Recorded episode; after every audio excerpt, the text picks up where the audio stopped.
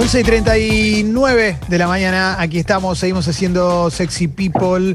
Vamos a hablar con un actor que es muy grosso. La manera de comprobarlo es que lo vimos actuar desde chico, lo seguimos. Recuerdo haberlo visto hacer de anciano en el, en el teatro, teniendo 13 años, 14, ahora me va a decir él. Quizás tenías un poquito más, la verdad es que, no recuerdo, pero me acuerdo Una Bestia en la Luna, que era una gran, gran obra, y, que después obviamente terminamos comprobando que, sí, que era, que era realmente muy capo. Él es Martínez Lipa, que está presentando Pepper todo por un like, ¿eh? seguramente si tenés flow te lo ofreció ahí, ahí bien grande, está acá, te estoy viendo ahí, Martín, ¿cómo estás, loco? Buen día.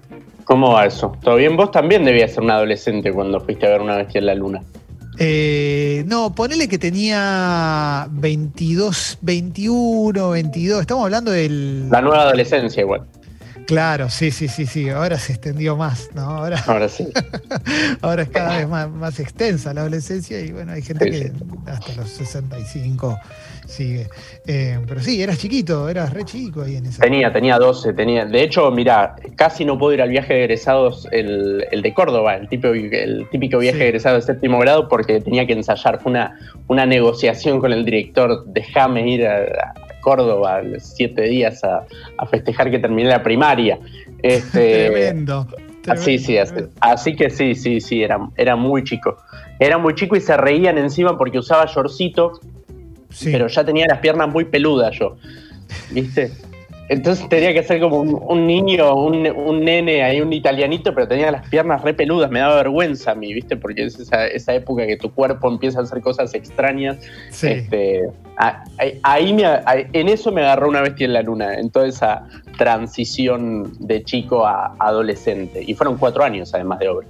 Ah, cuatro años, impresionante. Sí. Impresionante, mucho tiempo. Es que le fue muy bien, la verdad que era una muy linda obra.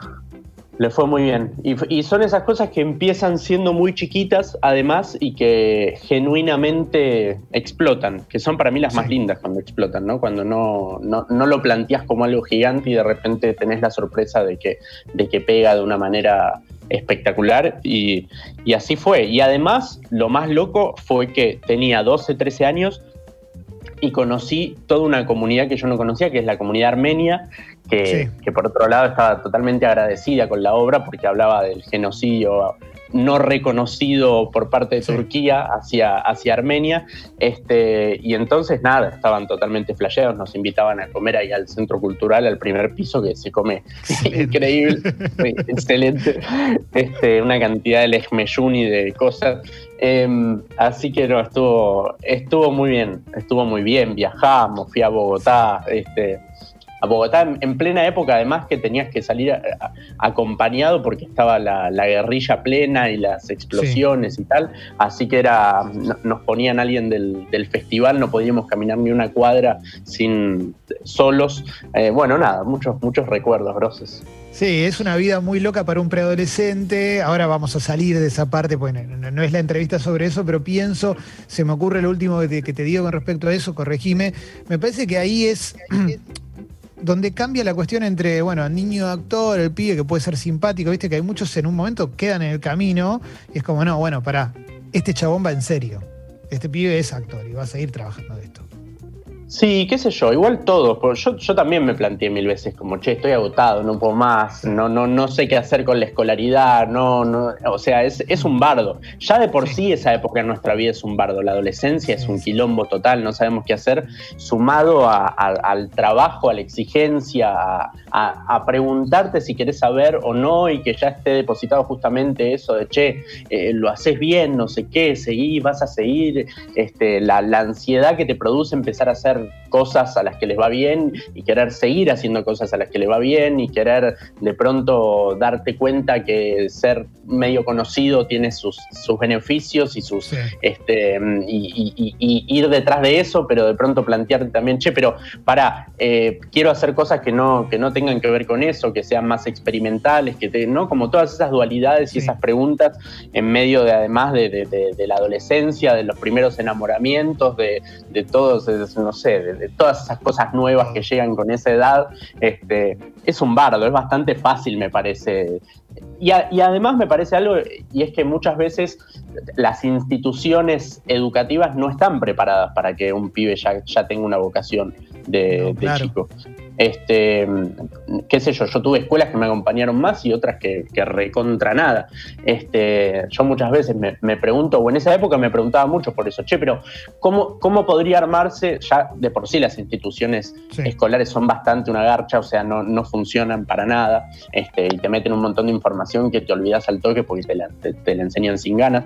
Este, pero eso, me preguntaba mucho eso, ¿no? ¿Cómo, cómo, cómo podría armarse algo que acompañe ya a las chicas y a los chicos que ya que, un poco ya conocen o saben qué quieren hacer de su vida. Este, bueno, nada.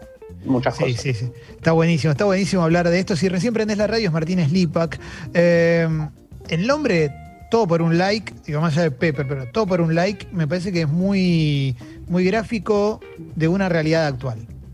Entonces, hmm. te quiero preguntar, ¿qué, ¿Qué descubriste del mundo influencer, youtuber? Es un mundo muy amplio, hay gente muy talentosa, esto lo voy a aclarar por la duda, y hay gente que es realmente todo por un like. ¿Vos qué descubriste de todo eso? Mira, eh, muchas cosas. En principio, es cierto, yo tenía un prejuicio muy grande con, respecto a los contenidos de los influencers y, al, y, de los creadores de contenidos, como muchos se hacen llamar porque dicen yo no soy influencer, sino soy un generador y creador de contenido. Merakio hace bastante esa, esa aclaración. Em, y, muchas veces a mí me parecía que, los contenidos eran muy superficiales y banales y, solamente, y lo sigo pensando, ¿eh? quiero decir, este, hay, hay, poca gente, y te soy honesto, tal, tal vez yo no sé buscar tanto, ¿no? Y no estoy tan metido en ese mundo, y más mi hija me dice, che, mira esto, mira lo otro, etcétera. Yo uso Facebook todavía. Pero em, no, lo que me pasa es que, digamos, estaba, estaba ese prejuicio eh, per se, digamos, de antemano, de que los, los, contenidos eran muy banales y yo nunca comprendía demasiado bien qué era lo que, lo que transmitían, etcétera. Pero lo que, me, lo que me pasó fue que cuando me adentré un poco para tratar de armar el personaje y, componer algo, digamos, que, que, tenía que ver con la lógica de construcción de, de, estos influencers y demás, lo que me, me, empezó a llamar la atención es, digamos, la, la capacidad de, de vocación que tienen de primero de generarse e inventarse a ellos mismos, ¿no? O sea, es, es, como una inserción en un mercado que nadie te dice vení, vení, te abro la puerta. No, o sea, yo me pongo con esto y, voy, y trato de entrar como sea. Esa capacidad de producir, de editar, de presentar, etcétera, y de, digamos, e, esa facilidad de construir un contenido que sea atractivo para los demás. Eso al menos a mí me llama la atención, esa capacidad. Después, el contenido en sí mismo, yo muchas veces lo, lo, cuestiono y me parece una, una pelotudez muy grande. Por otro lado, me parece que hay, como que está bien separar esto de, hay creadores de contenido y hay gente que, que, que no se entiende bien, porque yo estuve viendo muchos Instagram y cosas de, personas y bajaba y bajaba y bajaba esperando que aparezca algo, ¿viste? Y solo aparecían fotos de playas, abdominales, etcétera. Y la verdad es que no tengo idea de eso. Y, había algo, ¿no? Como que a mí me, me interesa mucho de eso, porque me parece que ahí sí toca lo que es nuestra vida y la, y la actuación y, creo que todos los rubros, y es la construcción del éxito por el éxito, ¿no? Y esta cosa de, bueno, lo único que vende es venderse como alguien exitoso, ¿no? Eso es eh, terrible, eso, eso es tremendo.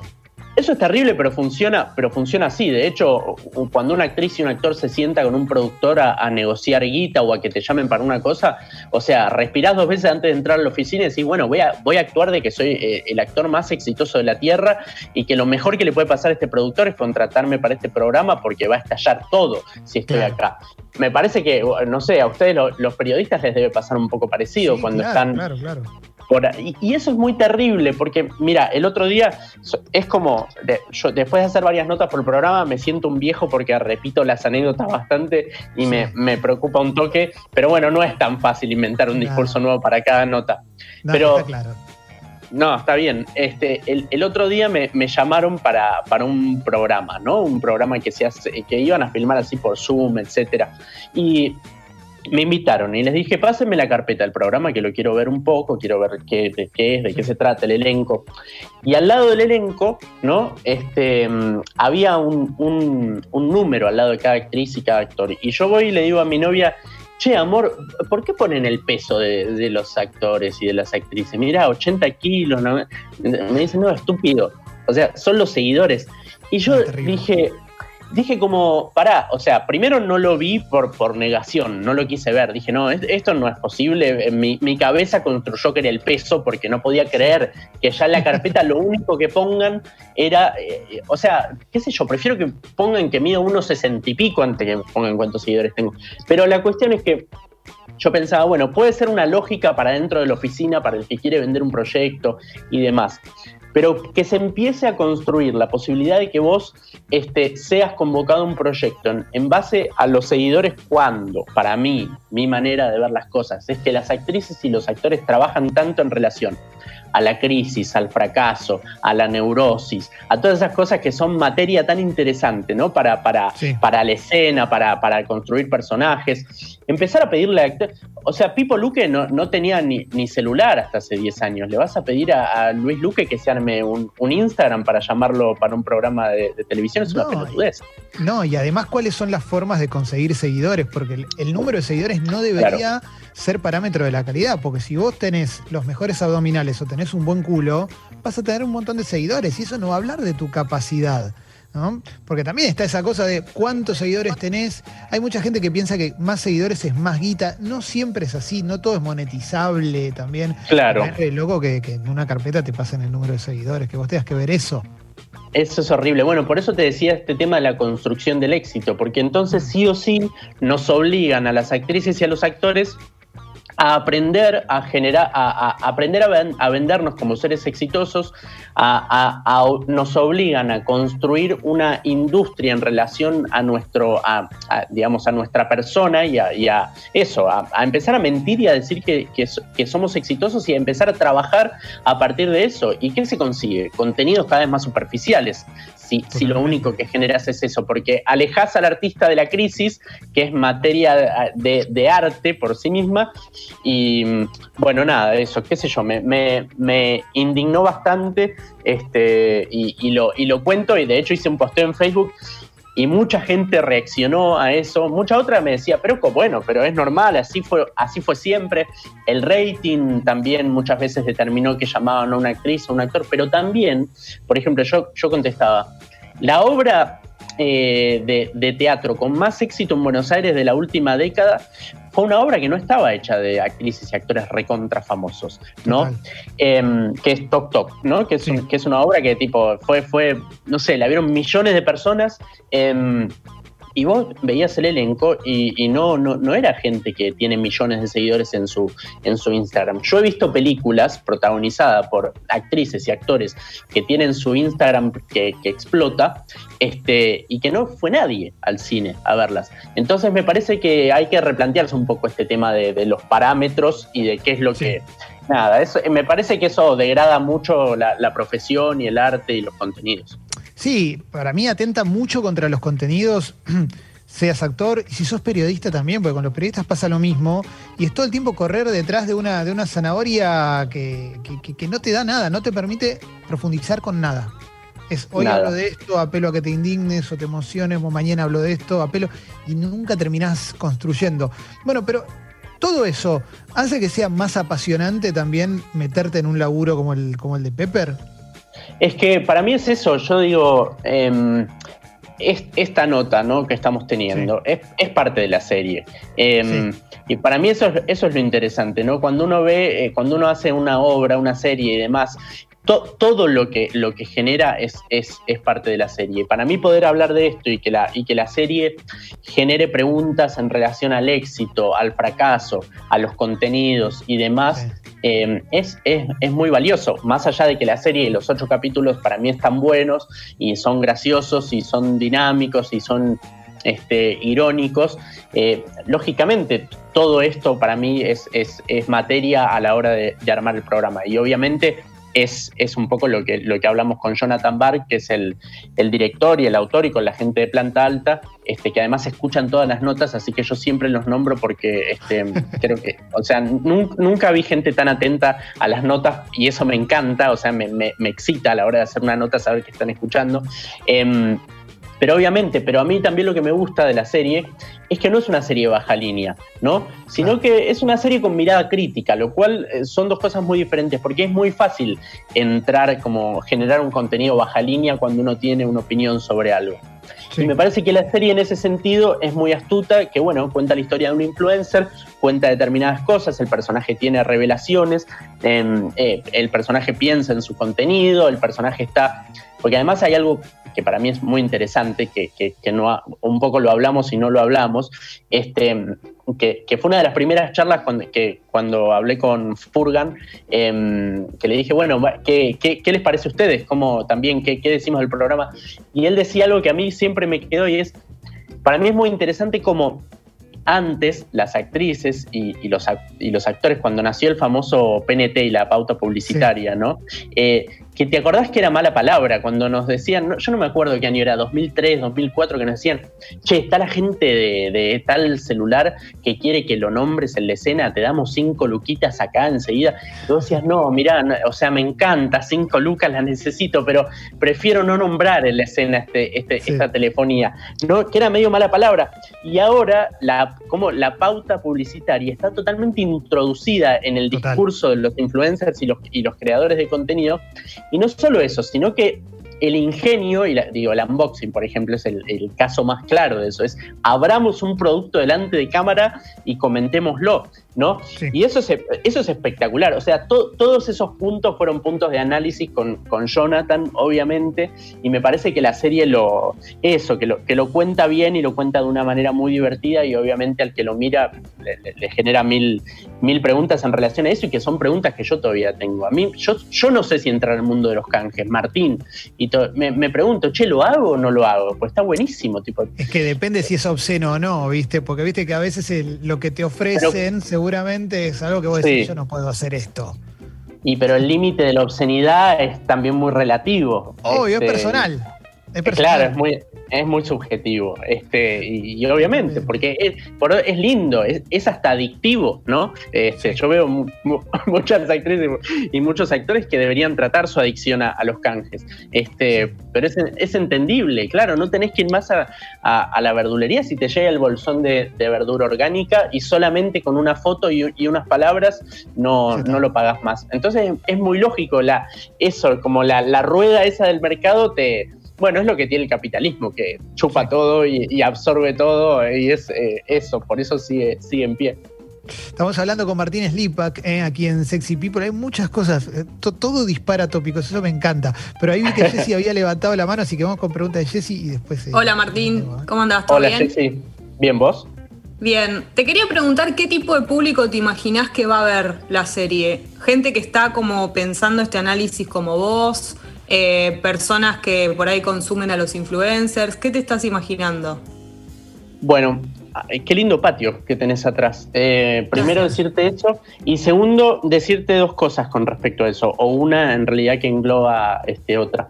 Yo pensé que, eh, justamente pensé que la, que la serie iba a ser para un público joven, ¿no? Un público que entendiera de las redes y, y demás.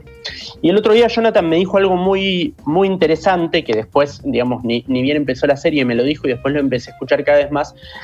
Y es que una, una mujer, creo que de cincuenta y pico, que tiene hijos de adolescentes, que había dicho que la serie le sirvió mucho también para entender un poco a los hijos, ¿no? Este, y para entender cuál es el, mundo este en el que ve metidos a los hijos todo el tiempo y que, y que los hijos le, intentan y que empiezan a hacer sus videos y demás. Me pasa a mí con mi hija, ¿no? O sea que yo mismo, que tengo 32 años, estoy totalmente fuera de las redes, pero veo a mi hija todos los días en TikTok y no sé qué, y que sabe editar y que sabe... Entonces ahí empecé a descubrir que el mundo era, eh, el, mundo del público de la serie era mucho más grande del que yo creía este, al principio, y que era realmente abarcativo. Desde pibes, eh, qué sé yo, el, otro día, a los dos días de estrenar la serie, me mandaron un video increíble que era un, chico de, de 8 años que, lloraba por algo que le pasa al personaje, este, al, que, al que le tenían que explicar que era, que era ficción lo que estaba pasando. Pero bueno, dije, ah, chau, tipo, un pibe de, 8 años se enganchó con la serie.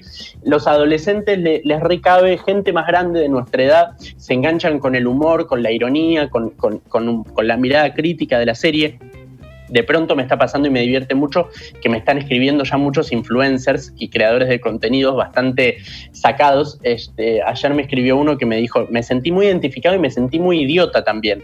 Este, al, ver la serie y al, ver, y al verme un poco ahí en, en, tu personaje.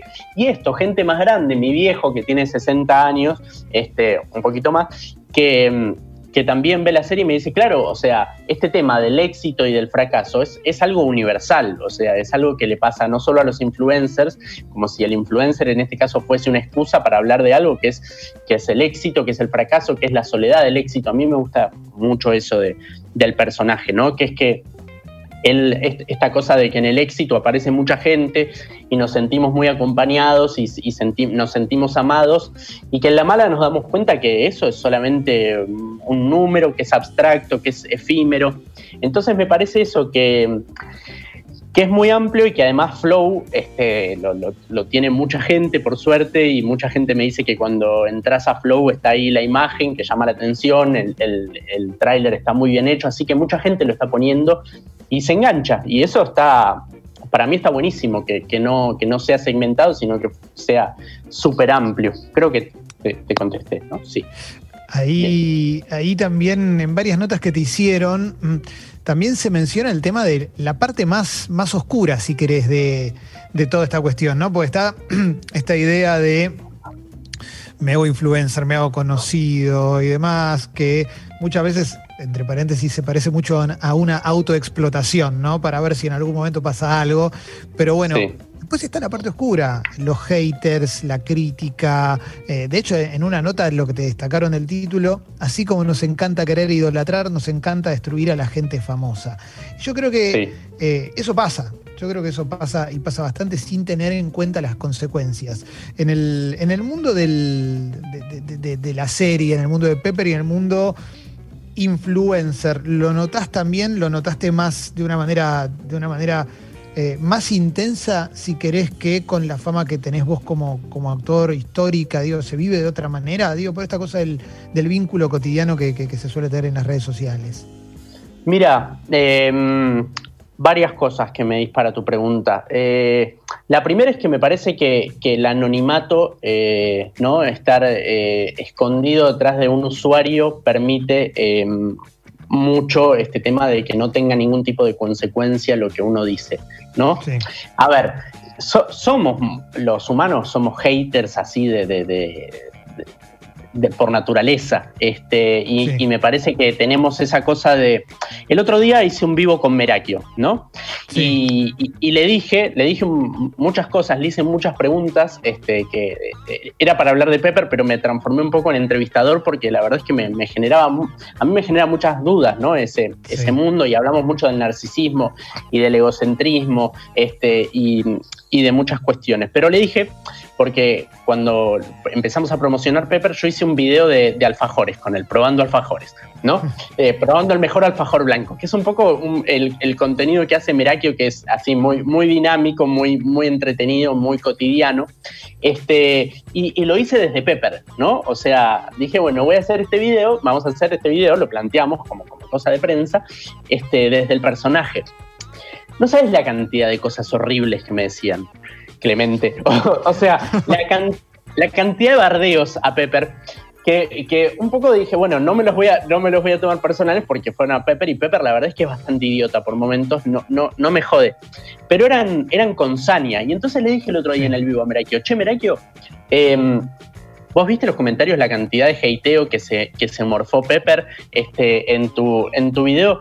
¿Qué, onda? Le digo, ¿cómo te llevas con, con, eso? Porque. Y me dijo algo que es: mira, cuando aprendes que no es con vos, que de verdad no es con vos, te alivias mucho, ¿no? Claro. Y creo que, creo que eso es muy cierto. O sea, em, tenemos una cosa de por sí, bueno, lo hacemos con, nuestras parejas, con nuestros hijos, con nuestra, o sea, cuando tenemos un mal día con nosotros nos ponemos barderos y eso es así. Imagínate si encima tenemos la posibilidad de hacerlo desde el anonimato, detrás de un usuario y encima con alguien que nos parece un pelotudo en serio. O sea, vamos a hacer una porquería de verdad. Este, y, y es muy duro y no tenemos conciencia de eso. Y me parece que también hay algo y es que no nos no nos educan como público, no, no, no, no se genera algo, no sé, no sé cómo plantearlo, ¿no? Pero no existe una educación a, cómo ser público. Este, de verdad me parece que la gente muchas veces no es consciente de lo que uno expone o, de, o del nivel de fragilidad que uno tiene cuando muestra algo públicamente. Es, es, es y, me parece que está bueno decirlo. Yo muchas veces lo digo en las notas, o sea, cuando me, no sé, me preguntan por la profesión y demás, yo digo, hay algo que es una, como una, una responsabilidad muy grande. Yo estoy dando algo muy, muy preciado que es el tiempo del otro, ¿no? O sea, el, otro está confiando mucho su, tiempo y yo le estoy dando algo, algo muy, muy, muy mío, muy personal también, ¿no? Me estoy mostrando y, le estoy dedicando a su tiempo que él me está confiando a mí. O sea, es como un, ejercicio de mutua confianza para mí. Es algo muy, muy valioso, es un intercambio muy valioso y de, y de mucha fragilidad también para el que está arriba de un escenario, para el que se está mostrando en cámara y demás. Este, bueno, lo hablábamos al principio, la niñez y la adolescencia este, en, un, en una profesión así, para mí fue recontra duro, tipo análisis de por medio de decir, mira, una vez este, y, ah, yo había hecho un programa al que le fue muy bien, que era Resistiré, ¿no? Eh, y al año siguiente me llamaron para otro programa de la misma productora, del mismo canal, al que le fue muy mal.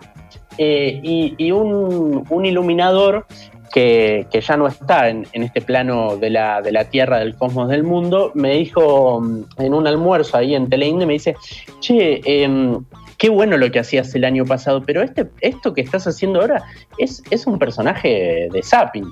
Y yo le digo, ¿qué significa un personaje de Zapping? Y medio que cuando aparece lo, cambiás, porque es medio, medio... O sea, es que yo tengo 32 años. Bueno, pero esas cosas eh, se decían incluso dentro de un canal. Por algo te decían el, como el termómetro más factible son los técnicos. Y los mismos técnicos son los que te que laburaban con, con vos, son los que te decían, che, está bueno, no, es un embole, no sé qué, no sé qué cuánto. El público, en ese sentido, tiene una impunidad mucho más grande. Es difícil recibirlo. Este, es difícil recibirlo y es muy gratificante. Por eso es tan gratificante cuando haces algo este, y a la gente le, gusta, porque de verdad es como una, una nueva revancha este, hacia todos los fracasos que uno va teniendo eh, en su carrera. Este, ¿Qué sé yo?